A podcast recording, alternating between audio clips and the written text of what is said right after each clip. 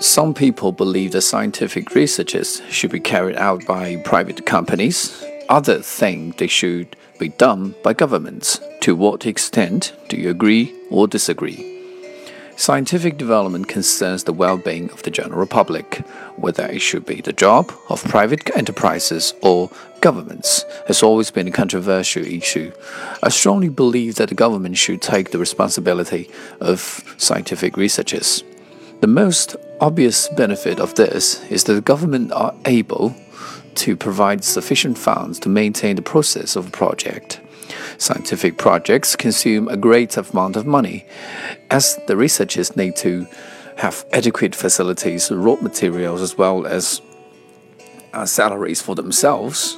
Governments, with their tax system and revenue generated by larger state owned companies normally can afford them easily, while private companies have to face heavy financial burden, which is why there are so many unfinished projects.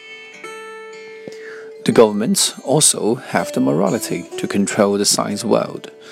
With the development of human society, science nowadays is not merely a tool, it is also a threat some technologies, such as cloning and biological weapons, pose great threats to the society.